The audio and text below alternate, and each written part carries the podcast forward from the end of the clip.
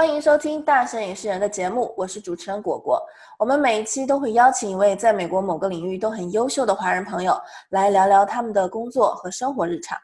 他们也许是别人眼里的大神，但是我要告诉你，他们也是普通人。现在让你足不出户也能体会在美华人的不同人生。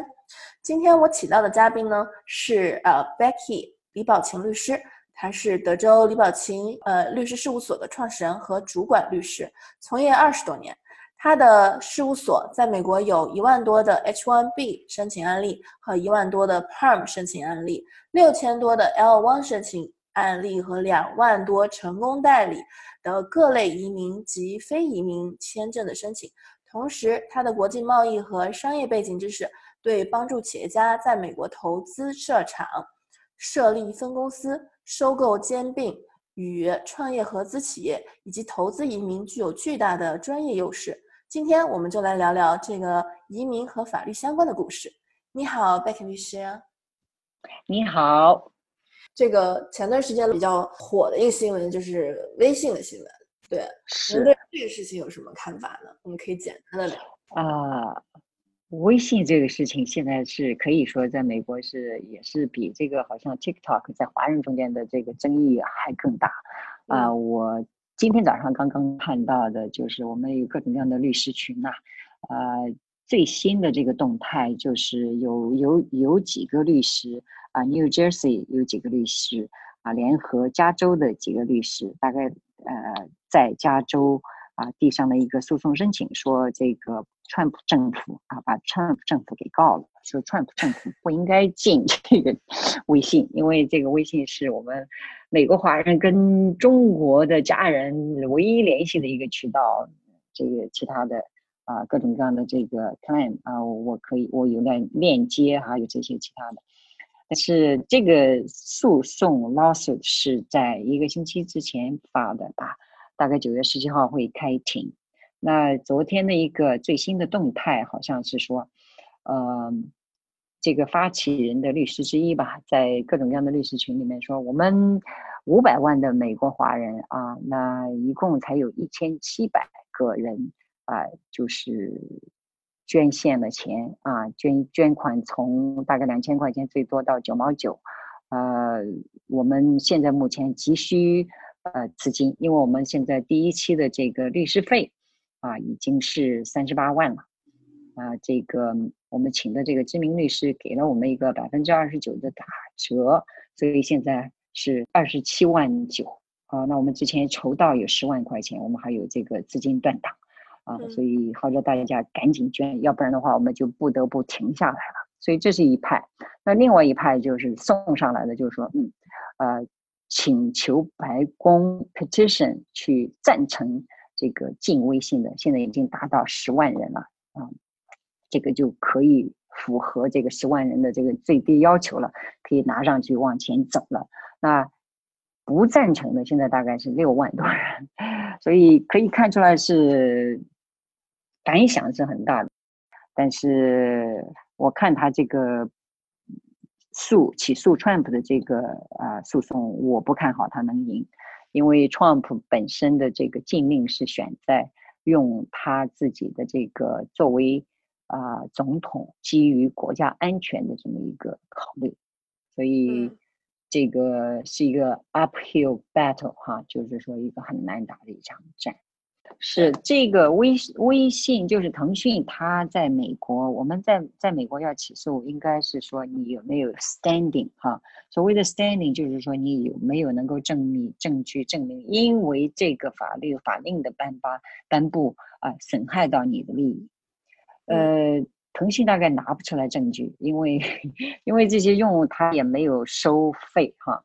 嗯，那那这些就是现在目前的这个起诉川普政府的这个他们的这些，啊，这个诉状上面就是说，因为第一是美国华人的这个 First Amendment right，就是说我们呃。言论自由的权利，你为什么？我们可以我们可以选用不用微信，我们不能让你来替我们选，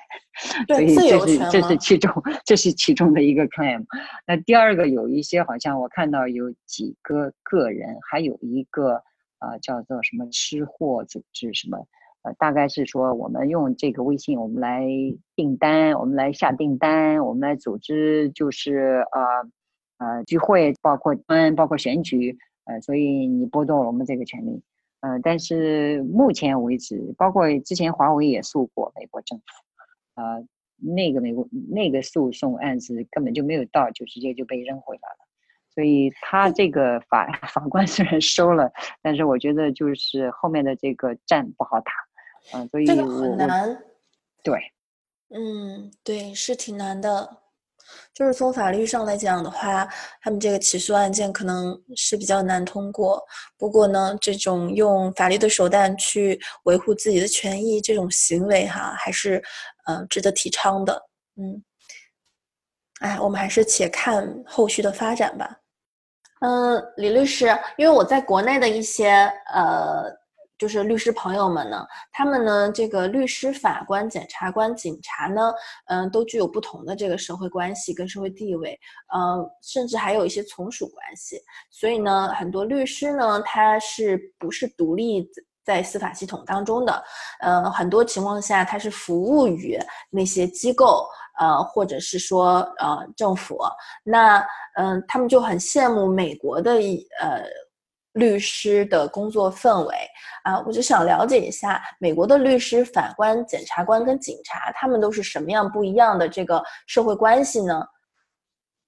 哦，是这一个我太有体会了。我们在政法大学一些同学哈，包括司法系统、政法系统，很多朋友呃和同学现在都战斗在第一前线啊。那我们八几年出来的时候，有有同学分配在。律师事务所的都是明确写的律师律师法上面啊，律师是国家工作人员，所以这个是很不一样的一个跟美国体系很不一样的一个一个设置啊。虽然我知道现在好像有已经撤出来了，啊，所以这个是一个很进步的表现啊。美国的这个律师、法官啊、检察官、警察啊，如果是在一个这个。案子里面是分别代表，这个检察官是代表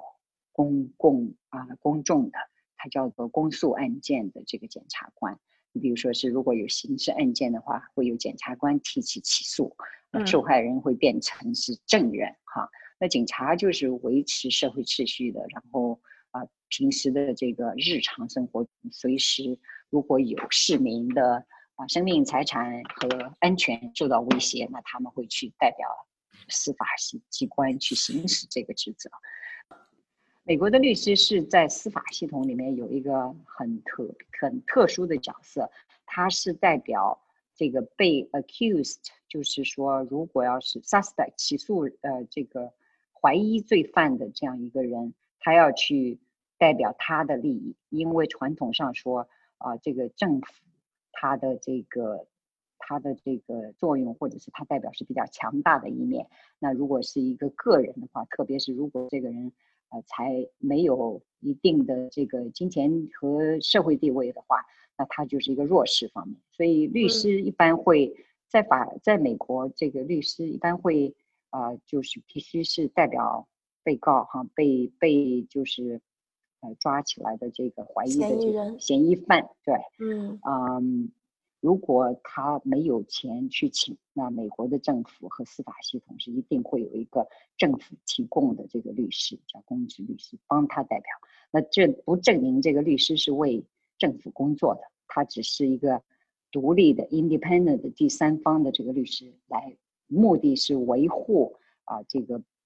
嫌疑犯人的这个人权，对，所以保证。保证公平啊，OK OK，就美国的法律是给了这个弱势群体一个机会，嗯，为自己辩护，然后政府呢也会有这样的一个公职人员去服务于这一部分群体，嗯，但是律师还是相对独立的哈，他不需要就是嗯从属于什么啊法院或者哪里，是吧？对，律律师在美国就是有呃。基本上都是私人律师事务所，是是是 self-employed，是自自己叫做啊自己供职的这样的，有很多很大的律师事务所，其实都是啊，我们叫做 private sector，的检察官呢是 public sector，是包括为政府或者是呃公职人员，所以他们也是律师的背景。哦，了解了。那所以这个呃，律师、法官、检察官。呃，警察他们在司法系统当中呢，嗯，是有互相监督、互互相制衡的一个作用吗？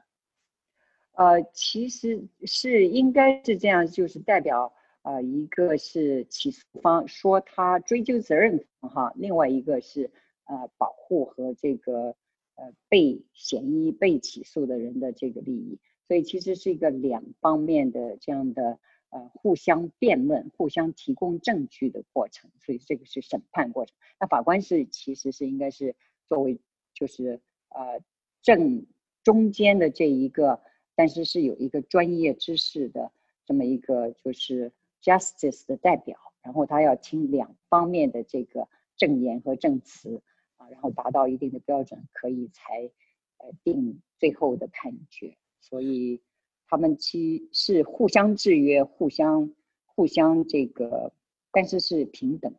因为没有一个上下级关系。对，OK。那如果法官犯了错误，或者是在这个审判当中，法院判决，嗯，比如说有偏颇的话，那律师可以怎么做呢？啊，一般的话，如果就是是地方法院、基层法院的这个法官，他们呃，律师认为这个有。一个是认定事实上面有错误，或者是一个是在呃用适用法律方面有错误的话，啊都会，或者是两个都有错误的话，都就会用这个走程序，那会起诉啊上诉到上高一级的这个法院去，然后由他们再陈述新的这个证据和理由，然后重新作为判定，啊这个时候肯定很多时候就会有这个。自己本身就可能会把它再改过来的这一个，嗯，OK，了解了，嗯，所以在美国整个司法系统当中，就是还是比较严谨的，就是律师的话，他只要是他的他的当事人，嗯，如果受到一些不公的待遇，或者是说，嗯，在某些判定上，他认为，嗯，没有满足他的这个，就是没有没有，嗯。达到举证的条件，对对对对，那他其实是可以接着上诉，或者如果是检察院检察官如果犯错，或者警察犯错，或者警察局犯错，律师都可以代表当事人去呃去去争取对行使他的权利去追究责任的是吧？是的，啊，虽然就是这个有说的稍微有复杂一点呢，就是有一些政府官员。呃，就是在行使公职的过程中，可能有一些呃叫做 immunity 哈，就是可以会免责，是因为他们在执行公务的过程中，他可能会免于一些起诉的刑事责任或者是其他的责任，这个是更细一点的啊。所以我们今天不是我们讨论的这个这个专项，所以嗯，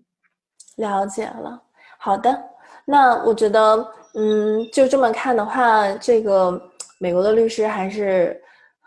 还是蛮幸福的，至少他是独立在外的，可以为自己当事人去争取应有的权利。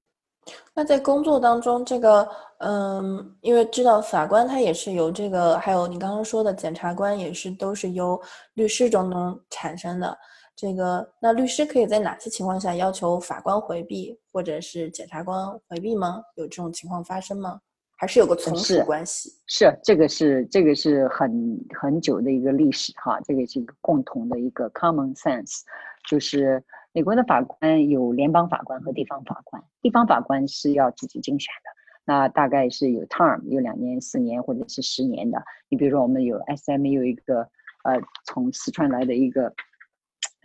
呃，同学，他就去年刚刚竞选了这个纽约的一个呃地方法官，是一个就是刑事法官的法庭的法官。嗯，联邦法官是终身制的，是由这个呃联邦政府指定。啊，那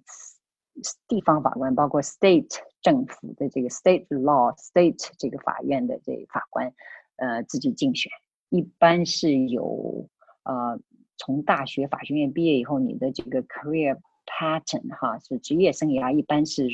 呃，先去就是 practice law，先去执呃执照呃做这个就是律师。啊，从积累经验以后，你可以去竞选作为这个公共 public officer，就是去竞选法官。嗯，所以如果一件案子中法官呃，他们有陪审人，有陪审员制度啊，也是那个选出来的 jury system 哈。那一般如果律师知道法官嗯跟这个被告人有有关系，或者是有朋友关系，甚至是说知道，那律师都。都不一定要求法官自己会要求说回避啊，你比你比如说我们知道的那个，Trump 上来以后，呃，Session 哈，原来的那个司法部长 Session Peter Session，嗯，他就要求回避在那个就是跟俄国选举中间有没有 collude，就是有没有有没有德国俄国政府联合在选举中作弊的这件，他就要求。啊，excuse 他自己，呃，因为因为他是川普政府、川普总统指定的司法部长，所以他就回避了啊，比较远。所以这个其实中国的这个也现在可能是从西方间接也有这个啊，如果是有关系、朋友关系、亲近关系，肯定是要主动回避。嗯嗯。那如果法官嗯的亲戚是律师，这种情况下对法官和律师有些什么样的限制呢？就是他是必须要嗯回避的，还是说有什么法律上的要求？呃，一般来说，如果法官你比如说是你自己的父母，或者是呃或者是近亲的话，那律师可能会先 disclose。跟客户说，我我不能，我在这个案子上面要回避，因为这个案子现在被指定在这个法庭，那因为我们中间有关系，所以我自己要回避。这个是共知的，就是首先你的律师事务所的呃所有的这个呃接来的案子，你肯定要全部过一遍，是不是有这个利益冲突，或者是有利益相关。啊，这个是第一层次的过关，然后你过完了以后说哦有，那所有的律师有这种关系的就已经一定一定会自动回避了，啊，你上到法庭的那个时候就已经是说这些前提都已经 pre screen 过了都没有问题，你要等到去上法庭那时候再发现的话，这个就已经违规了，这个是就已经违规了哈，就之前对你们都会有那个。呃，disclosure public check，对我们我们这个 professional ethic rule 和这个所有东西，我每接一个新案子，我会在我们的所有的 database 里面跟所有的律师全部过一遍。我们这个客户大概想请我们代表他做这个，我们之前有没有代表过这个客户的对方？所以如果有那个话会有问题。如果这个这个，呃，那如果我们知道这个法庭已这个案子已经被指派到哪个法官，我们还会全部 check 一遍，因为有的时候会因为这个事情挪很多次，嗯，因为因为有各种各样的这个关系，对，所以这个是确保要比较客观的一个公正的一个处理的一个过程，对，啊，非常棒，我觉得这一点上来讲，这边法律嗯规章制度完善的多，而且相对比较透明，是，就是说你能想到的东西，想到的这个。scenario 想到的这个景象，它基本上全部都给你包括，而且有有有措施，所以啊，这个是比较比较好的一个部分，嗯，呃，没有很多太多的不确定，对，嗯，所以很多的这个中国法律系的这个高材生啊，或者是从业人员，他们都很梦想说要来美国从事法律工作。那呃，节目接近尾声了，您对这样的？就是嗯，candidate 就是高材生也好，或者是想来这边工作的人也好，有什么建议呢？啊，我觉得 keep 就是你的梦想哈啊，努力工作，坚持坚守你的这个初心啊。我们来美国三十多年，我自己做的自己庆幸我做的最好的一个选择就是啊，在当时很多人都选了学。Computer science 学做其他的这个业务的时候，因为能够找到好工作啊，我们没有，我我们坚持去读了，继续读了法学院，所以这个是一个呃自己能够呃做了以后，而且更享受的这么一个职业，因为确实是压力是有，挑战有啊。我们每年有很多中国学生来美国法学院学习啊，很多人都是来美国攻读法学硕士的哈。有人也会再选择再读一个 JD，因为美国的这个法学院它是你必须要去。大学毕业以后，然后再学 JD，，就是大学完了以后再读三年的法学院啊。而我们在中国的是叫做 LLB，是高中毕业以后你直接去法学院，法学院是四年。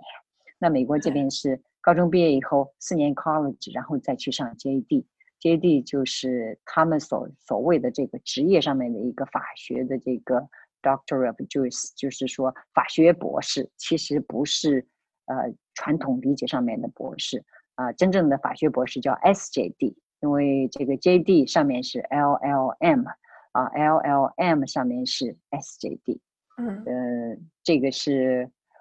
嗯，美国目前还有好几个州可以接受外国法学的法学学历，你比如说呃，Illinois，比如说是 Washington 哈，比如说是加州，比如说是纽约，这些比较。大概一共有 handful 五个州，你如果是在中国或者是外国学了法学，呃，这个专业，它可以做一个 evaluation，它有一个 committee 可以可以给你做一个评估，看你是不是可以在美国直接就是啊来呃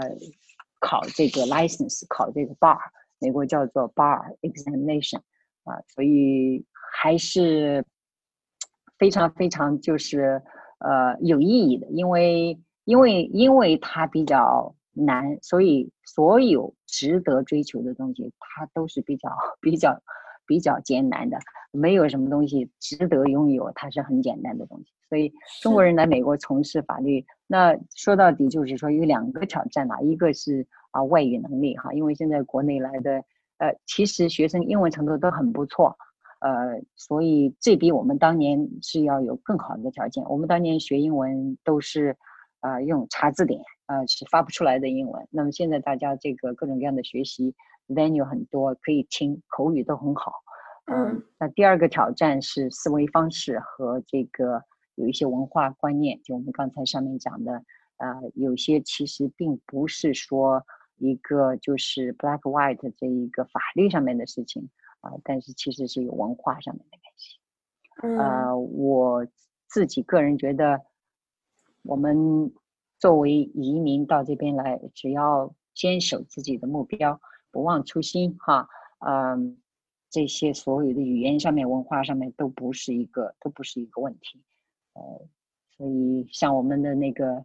同校的 SMU 这边的南美医美法学院的同学学习，他现在是。纽约的一个刑事法庭的法官，我们都很为他自豪。这个是中国大陆，中国大陆来的第一个法官。我们这边做很多这个 private，呃，sector 的这个，包括很多律所的这种叫做 partner 合伙人，还都没有去竞选法官，所以为他骄傲。嗯，那他也是我们的学习的目标。是的，是的，非常骄傲。华人群体越来越有自己的这个发言、发言的能力，还有就寻求就客观公正的能力，自己掌握在自己手里。我觉得，对，非常骄傲哈。今天非常感谢李律师，呃，花这么多时间跟我们分享他在美国的故事，跟一些相关的法律相关的故事。啊，如果大家喜欢我们的这个大摄影师人的节目和系列故事的话，请点击订阅。如果有问题，也可以欢迎跟我们留言。那我们下期再见喽。